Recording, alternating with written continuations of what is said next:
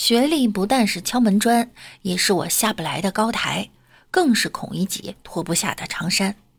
近日啊，一句失意书生的独白登上热搜，引来大量年轻人的共情。他们说：“少年不懂孔乙己，读懂已是书中人。”说的是念了大学却找不到心仪工作的困顿和苦闷。今日央视发文称，学历的价值只有在创造性的实践活动中，充分发掘自身潜力的情况下，才能得以体现。孔乙己之所以陷入生活的困境，不是因为读过书，而是放不下读书人的架子，不愿意靠劳动改变自身的处境。长衫是衣服，更是心头枷锁。一时的困难不等于一生的失败，未来属于青年，希望寄予青年。网友评论了：上学时告诉我读书能改变命运，工作时告诉我读书不是唯一的出路。不是放不下架子，是想不明白。既然最终都要脱掉长衫，那为了穿上长衫所做的努力算什么呢？农民工含辛茹苦攻读大学生，农民工老了，大学生毕业了，接力成为有学历的农民工。读万卷书不如父母铺的路，这句话真的是狠狠的共鸣了。既然需要工人，那就应该提升工人的地位，何必又逼着孩子们吃苦呢？孔乙己这篇文章讽刺的不是孔乙己，是科举制。央视想给我们树立积极向上的正能量，可以理解，但也请俯身看一下苍生，努力十年寒窗，最后难道是只为了放下吗？哲学泰斗伏尔泰曾说：“人生布满了荆棘，我们想的唯一办法是从那些荆棘上迅速跨过。”自嘲一下是为了舒缓压力，为了更好的前进，但不要沉溺其中，管好自己的心态，正确面对逆境，才能厚积薄发。看到一个问题很扎心啊，写字楼白领喝咖啡，跟过去烈日下地干活的农民喝大茶缸子有没有本质区别？网友们说了，农民至少天黑之前能回家。庄稼不会半夜十一点打电话骂我，三千多招不到农民工，但能招到一些坐办公室的白领。农民遇到下雨天可以不用去地里上班的，就算路上车堵死了也不能迟到，好扎心呀！就算这样呢，大家还是拼命想要做白领。工作呀，就像泡银耳，领导看似只给了那么一丢丢。干起来呢，就越来越多，没完没了了。工资呢，就像炒豆芽儿，看起来挺多，扒拉几下就没了。大学生的消费观真的是不一样，该省省，该花花。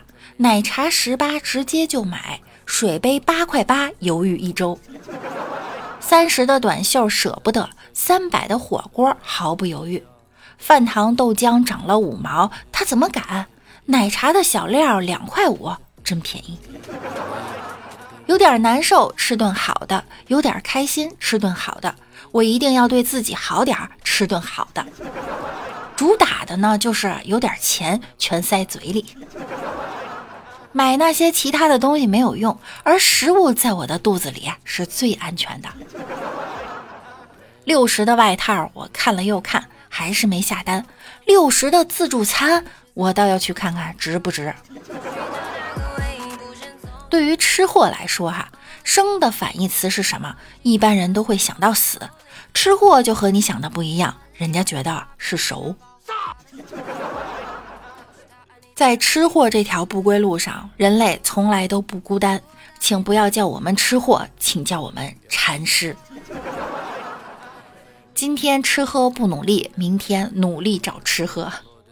近日啊，在河南新乡，一个男子洗完澡后在酒店柜台买饮料，喝过之后，他发现味道不对，认为瓶里的并不是饮料，而是人体尿液。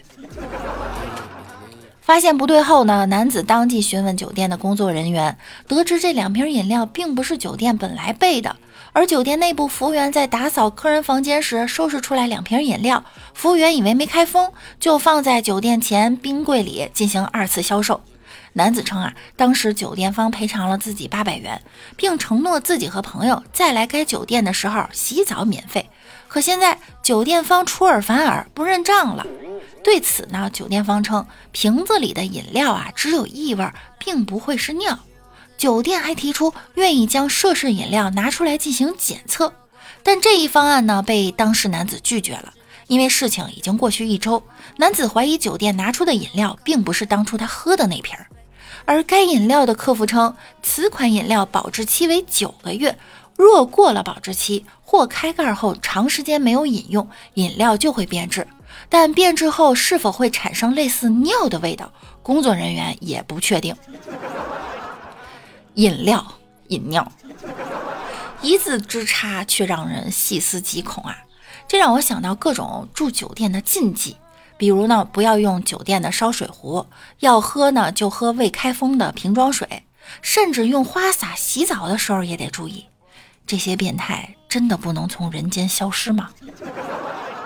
不过话说回来了，以后遇见事儿了，一定要留好证据，哪怕对方决定理赔，都得签署书面协议，要不然碰到这种翻脸不认账的过错方啊，各种扯皮不说，还白白窝一肚子火啊！